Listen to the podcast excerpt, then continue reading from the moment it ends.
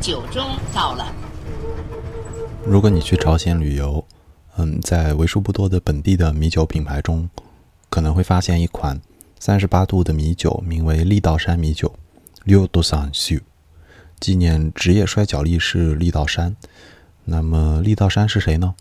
为什么朝鲜的孩子会阅读他的故事长大？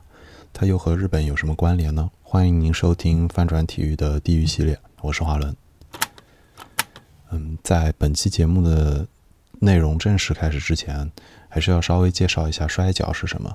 那我在介绍一些历史的故事的时候，也是有侧重性的，因为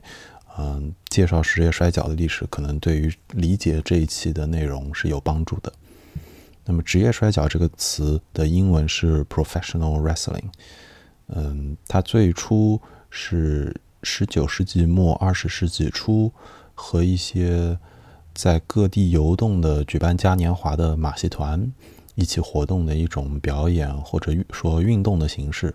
可能它早期就是以呃男子摔跤的男子选手的对撞啊，比较刺激，比较让人看了觉得。嗯，血脉膨胀的这种打戏为主，但他在初期的时候，并不是真，并不是像现在这样，已经嗯很确定是有剧本，是有一个剧情的。他在早期其实还是有真打的，直到后来演变成了嗯有剧情的现在的这种 professional wrestling。关于职业摔跤的真打和假打呢，有两个词，我觉得可以很好的概括，啊，很好的。指出职业摔跤的历史，一个叫做 KFab，一个叫做 shoot。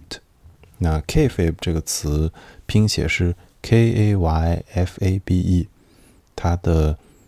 嗯，它的发音叫 K Fake，。实际上呢，这个发音就是 be fake 的逆逆转的一种拼写吧，因为其实也不是拼写，就是逆逆转的一种发音。就中文中有回文这个概念，但是。嗯，也也不是很一样了，因为 be fake 就是英文中的是假的的意思，或者是要做假的意思。那前面有提到了 professional wrestling 职业摔跤，在后来演变成了一种纯粹依靠剧本的一种看起来是摔跤的一种表演形式。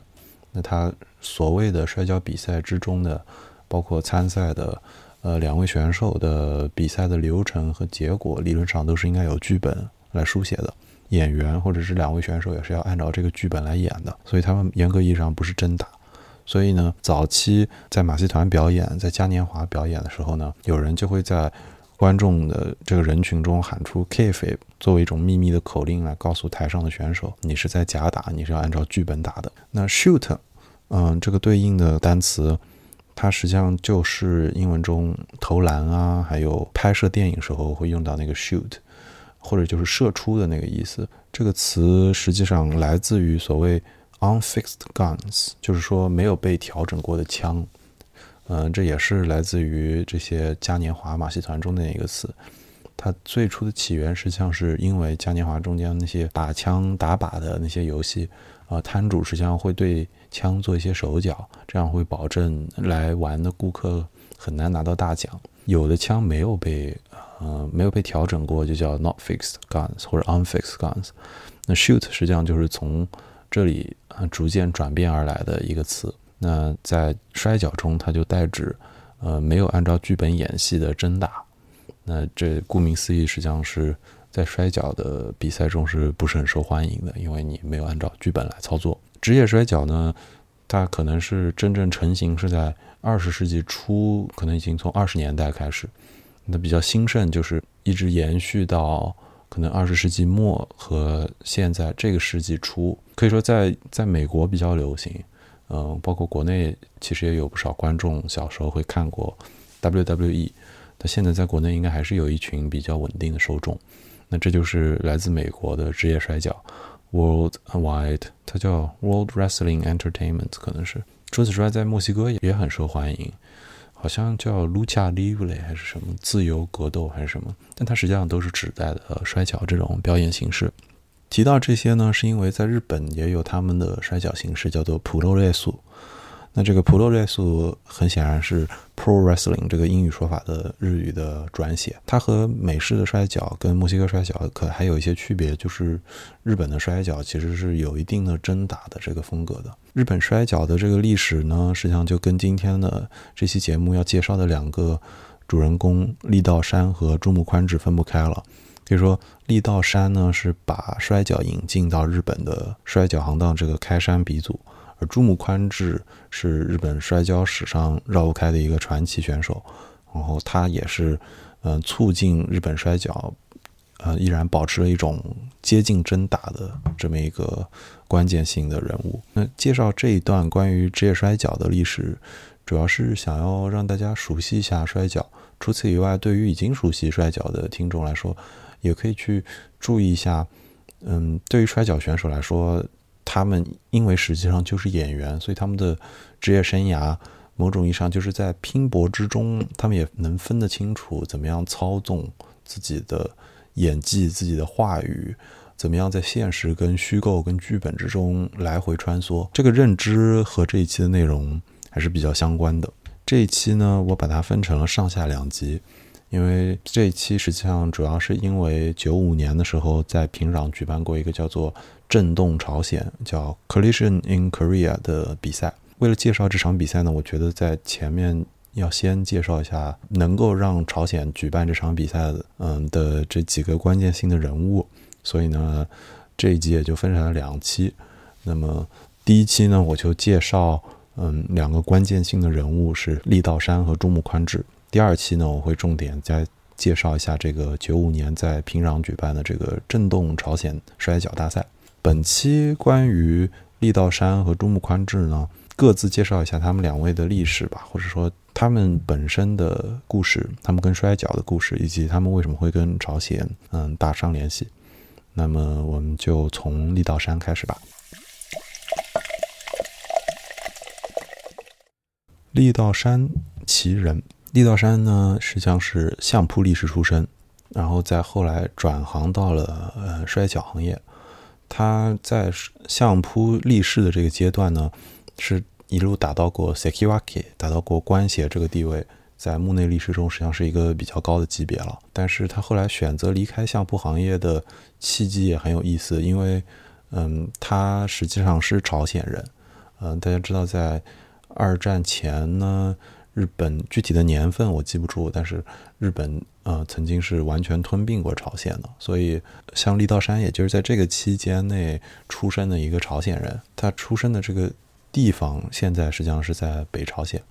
然后他到日本学习相扑的时候，呃，没几年之后就遇上了朝鲜内战。这个时候他都是在日本的，跟很多的在日本的朝鲜人一样，到呃韩国就是所谓的朝鲜战争结束之后。绝大多数的在日朝鲜人都面临呃选择国籍的问题，他们是选择大韩民国还是选择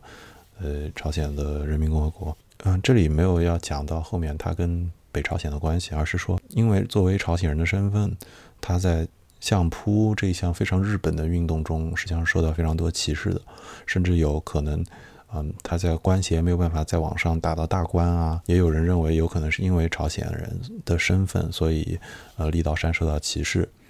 包括力道山这个名字，实际上也是力士的名字，它不是这个力道山本人的真实的名字。他的韩语名叫做金信洛，嗯，但是在相扑中间，他的四股名，也就是所谓的相扑力士的立艺名，叫做力道山。他后来就沿用这个名字，嗯，因为这个名字可以很好的掩藏住他朝鲜人的身份，让他在日本生活的时候少受一些歧视，所以他就沿用了力道山这个名字。那力道山真正。在日本火起来，乃至成为一种文化现象，主要是因为他在离开相扑之后呢，运气很好，得到了一次去美国学习职业摔跤的机会。他在一年后就回到日本之后，就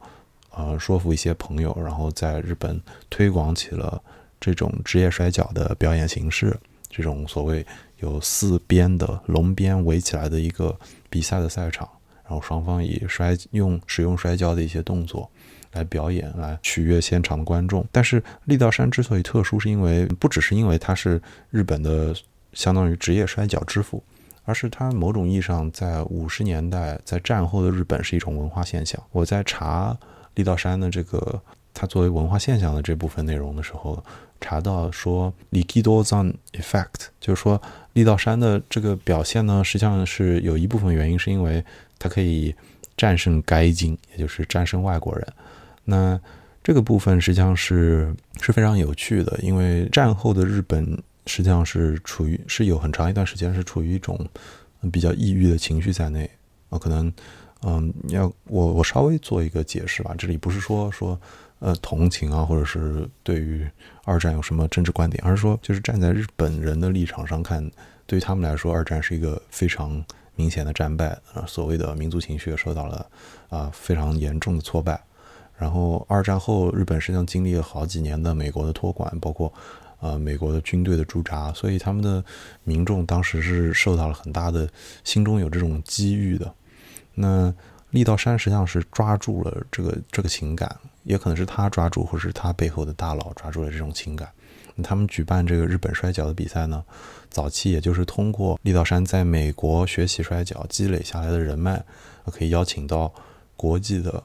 摔跤的大力士可能是来自于美国，可能是来自于南美洲的摔跤的这些选手。然后实际上呢，立道山和他背后的这个日本摔跤协会，在比赛前是跟这些美国选手谈好，他们实际上是要在比赛中最后输给立道山的。但是因为上面我有提到了摔跤这项所谓的表演，在早期。因为它还跟摔跤有关，所以他们不太愿意承认自己实际上是有剧本的。所以，嗯，可能对于当时的普通日本民众来说，他们在五十年代在电视上看到的立道山大战美国摔跤手的这个场面，他们是不知道这实际上是一种演戏。我在查这一段的时候，就想起来了前面说到的这个 k f a 就是 be fake，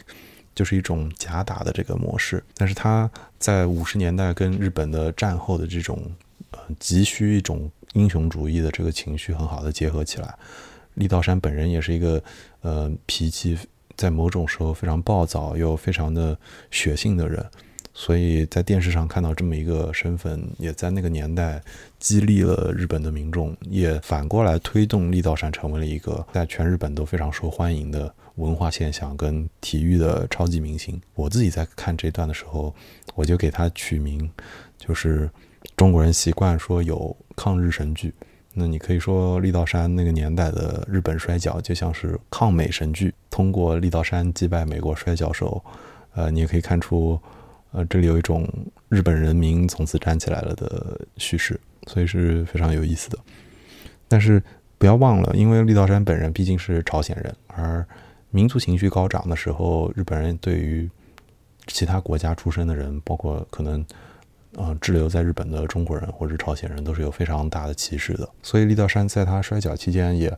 不太愿意去过多的强调他的朝鲜人的身份，因为这对于做市场推广没有好处。所以这实际上有一层很尴尬的这个冲突在内，他代表了日本人民站起来了，可以打倒美国摔跤手的这种情绪，但他本身又是一个朝鲜人。我在看这段的时候，同时还会想到可能。这十年或者说十多年前，本世纪初的时候，呃，我们国家也有办一些非常有水平参差不齐的嗯比武比赛吧，在电视台也会有转播。但是事后可能过很多年之后，在一些公开的记录上就可以看到，说那些所谓的呃外国拳王，很可能就是来中国留学的一个留学生，然后他被聘请来打这么一场比赛，然后故意输掉。嗯，所以，所以这里面这种对于民族情绪的利用也是很有意思的。那除此之外呢，立道山后来嗯，在日本摔跤中留下的非常重要的一笔，是他跟嗯摔他跟柔道选手木村正彦的纠纷。这里要讲到这个嗯木村正彦呢，我稍微介绍一下吧。嗯，对于练巴西柔术的人来说，他们肯定知道木村正彦；对于练柔道的人来说，他们肯定也知道木村正彦。这是一个呃，也是在二十世纪非常重要的一个柔道的高手大师。嗯，他对于柔术圈来说最有名的成就就是他在五十年代的时候击败过埃里奥·格雷西，呃，也就是格雷西家族的一个元老，也就是巴西柔术的创始人埃里奥·格雷西。他击败格雷西的那个动作也被称为 Kimura Lock，就是木村锁这个动作，现在也是巴西柔术中乃至于是综合格斗界非常重要、非常常用的一个技术。所以你只要听说木村锁 （Kimura Lock），就知道这个木村正彦这个人。那力道山跟木村正彦这场比赛，实际上，嗯，通过各方的资料不是很好判断，但是好像木村正彦当初也对参与日本摔跤是感兴趣的。那这就涉及到摔跤场到底谁才是这个日本民族英雄的这个争端。那木村正彦当时好像就在媒体上。就有对外说啊，可能你力道山实际上都是跟这些美国人串通好的，你的这些本事也是假的，这就有点惹恼了力道山，所以，嗯，他们俩的比赛就是这么结下的梁子。比赛中发生过的一个插曲就是木村真彦有一次在后退的时候一不小心伸脚踢到了呃力道山的下体，这个就违背了剧本的设计，也违背了。当然违背了体育道德的精神和违背了那些尊重嘛，那这就导致力道山非常愤怒，然后，嗯，开始对木村真彦发起了无差别的攻击，也就是不再遵守这个剧本了。他就啊非常猛烈的击打拳头啊，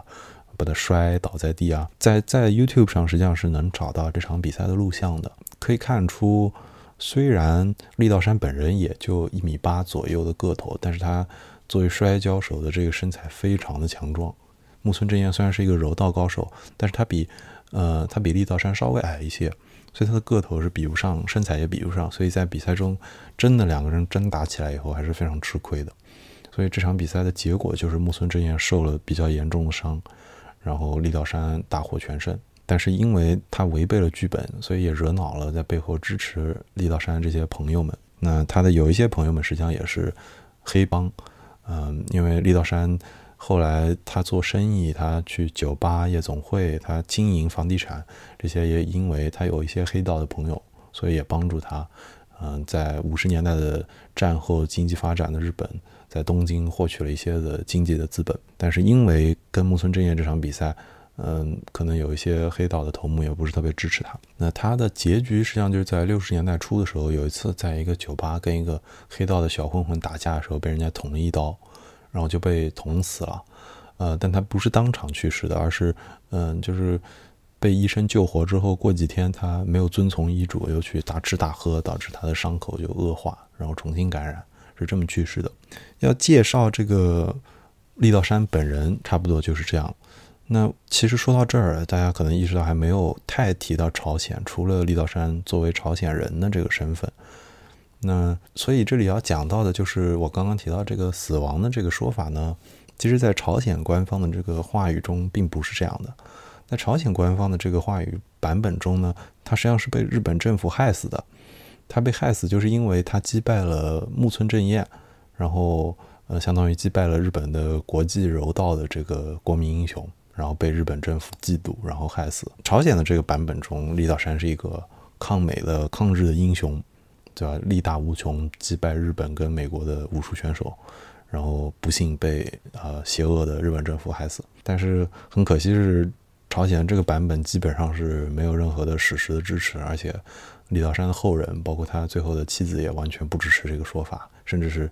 嗯在报道中是一笑了之的。所以也可以看出这个说法有一定的问题吧。所以，因为他是朝鲜人的身份，而且，嗯，他在在日期间还是跟其他的朝鲜人是有来往，他也是说韩语的，呃，说朝鲜语的，所以，嗯，他也没有完全放弃自己作为朝鲜人的身份，而且据说在五十年代的时候，他也会找到一些比较偏门的方法，回到北朝鲜去跟家人团聚，也跟他家人保持一定的联系。所以，的确，立道山没有完全否认掉自己朝鲜或者说自己北朝鲜的这个身份。那一九八十年代末的时候，呃，朝鲜官方就有过一，或者说在朝鲜就有出版一本书，叫做《我是朝鲜人》，那讲的就是立道山的故事。但是这个故事实际上跟史实就有一些的出入了。但是这不妨碍立道山现在成为一个呃在朝鲜家喻户晓的这种民族英雄。那他的。形象就是一个非常和蔼，然后非常受欢迎的抗美抗日的英雄。但是这个这个形象本身是有一定的问题的。那除此之外呢？他在朝鲜并不是只留下了这种文化上的意义，他实际上在去日本，在后来在日本结婚生孩子之前，在朝鲜的时候他就已经有家室了，他也有孩子有女儿。那其中呢，一个力道山的女儿，她的丈夫就是，呃，朝鲜曾经分管体育的最高长官，叫朴明哲。这个朴明哲实际上是，呃，横跨了金家的好几任。他在金日成时期上任，然后在金正日的整个任期内也一直担任分管到这个体育部门的一个高官。他实际上是在金正恩上台之后才逐渐退出了政坛。所以可以看出，嗯，因为在朝鲜的最高层也有一个跟立道山，相当于是立道山的女婿，所以因为立道山这个名字存在和这一层家庭的联系，嗯，朝鲜可以通过立道山的名头，可以对外啊进行一些外交上的尝试，可以啊找到一些愿意跟他们接触的人脉。那这是立道山的故事，嗯，以及立道山在朝鲜留下的影响。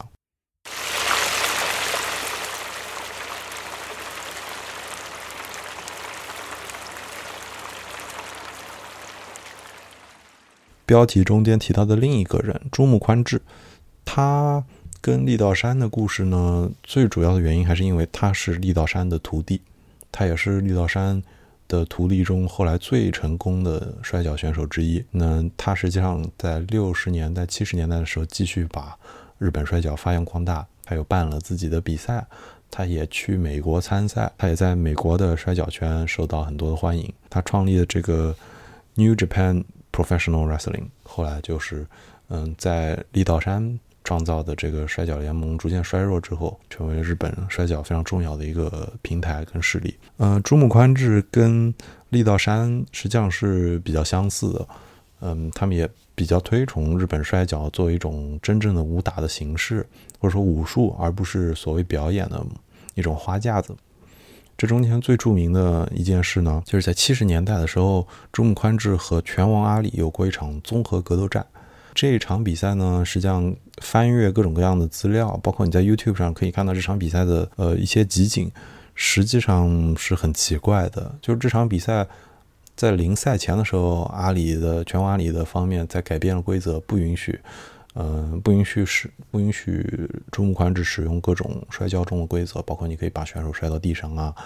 呃，这些情报啊，这些动作都被取都被禁止了。所以整场比赛实际上就是朱木宽志，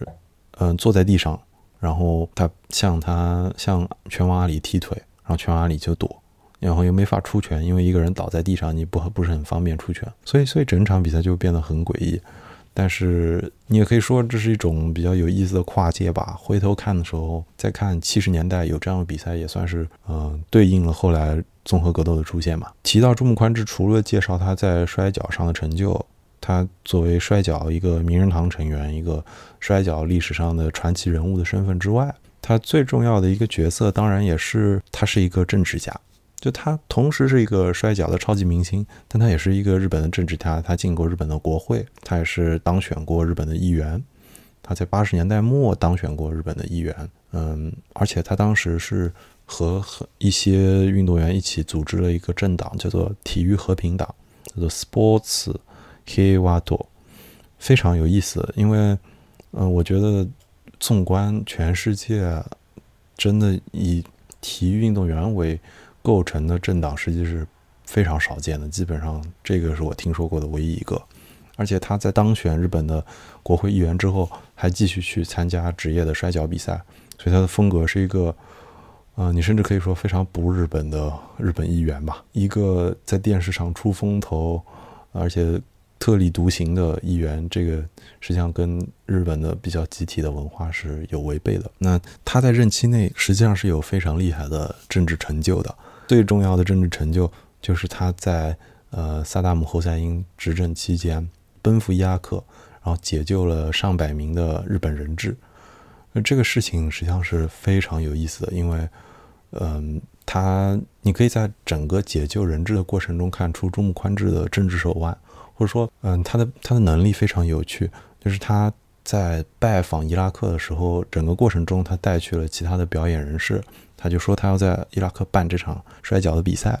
然后也获得了伊拉克方面的这个负责体育部门的人的欢迎。但是最重要的是，他很好的玩好了宗教这副牌，他去了伊拉克什叶派的圣城卡尔巴拉，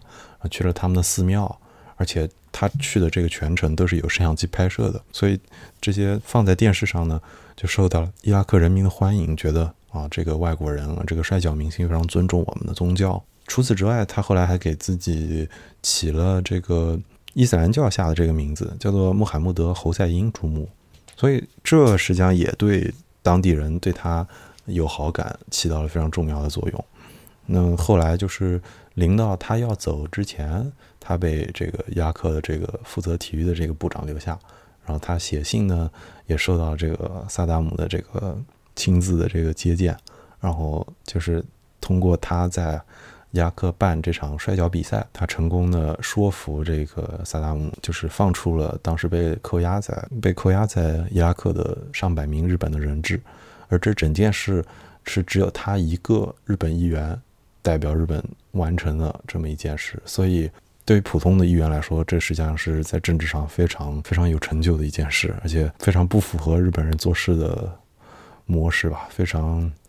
按照他自己的话说，非常有斗魂，真的是很不走寻常路。除此之外呢，关于他的政治生涯，这种妥协的例子并不是唯一一个。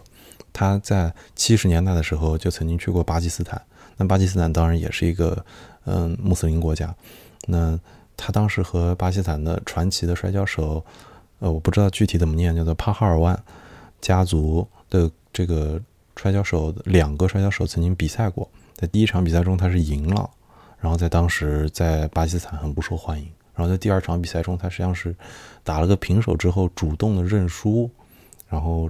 让现场的这些呃巴基斯坦人非常荣耀，觉得就换换按照上面的说法就是。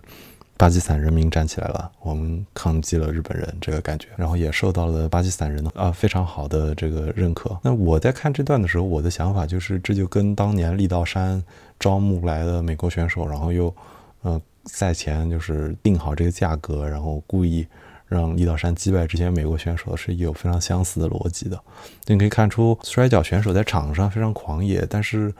朱木宽志跟力道山他们的性格的确很狂，但是他们。嗯，非常敢于去做一些大胆的尝试，而且尤其是朱木这儿，你可以看出他展现出了非常高的外交的智慧。这，说实话，在不看他们这个故事之前，我都是不太敢相信的。但是真的非常有趣。除此之外呢，他因为一直在保持跟北朝鲜的关系，他一直在跟朝鲜，包括上面提到这个朴明哲的这个力道山的女婿，他作为力道山的得意门生，他可以建立起这个关系。嗯，大概是四五六年前的时候，当时他是从政坛复出，然后又重新进入了日本议会。他当时有一次是完全不顾，嗯，日本官方的禁止，又去了朝鲜，然后回来以后还被日本的国会训诫了。这个时候他就是去见他见过朝鲜的金永南，这是朝鲜曾经在很长一段时间的名义上的政治领袖，也是朝鲜每次去参加奥运会时候的这个这个出行的这个所谓的国家领导人。所以，朱木宽志并不是一个纯粹的摔跤选手，也不是一个纯粹的政治家，但他的政治手腕非常有趣，以至于已经忘记了他是一个看起来是一个啊肌肉很壮的这么一个运动员的身份。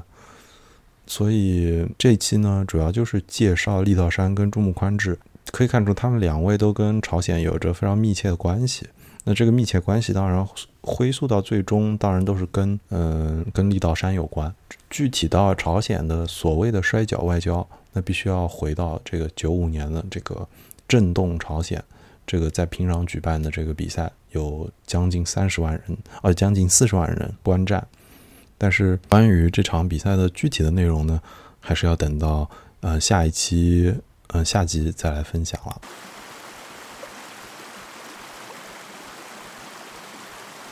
那这一期呢，关于朝鲜的摔跤外交就讲到这里。感谢您收听翻转体育。本节目推荐苹果播客 Pocket Cast、Castro 等泛用型播客客户端。中文播客软件推荐您使用小宇宙、喜马拉雅和网易云音乐上也能搜到本台的节目。如果你喜欢任意一期节目，请考虑推荐给身边的朋友。去苹果播客打好评，或者直接通过微博或者写邮件的方式给我反馈。如果你想要加入微信群，也可以来微博告诉我你最喜欢的单集。也欢迎您收听体育观察者旗下的其他节目，包括橘猫看球和 Free Kick，不止于足球场。